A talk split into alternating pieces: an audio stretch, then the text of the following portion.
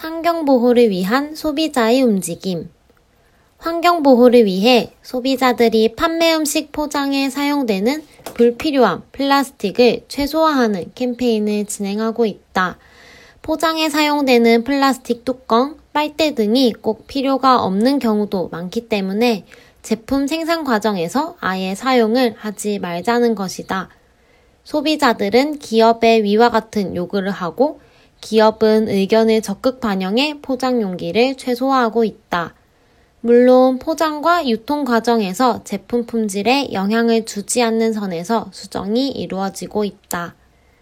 韩语资讯尽在韩知。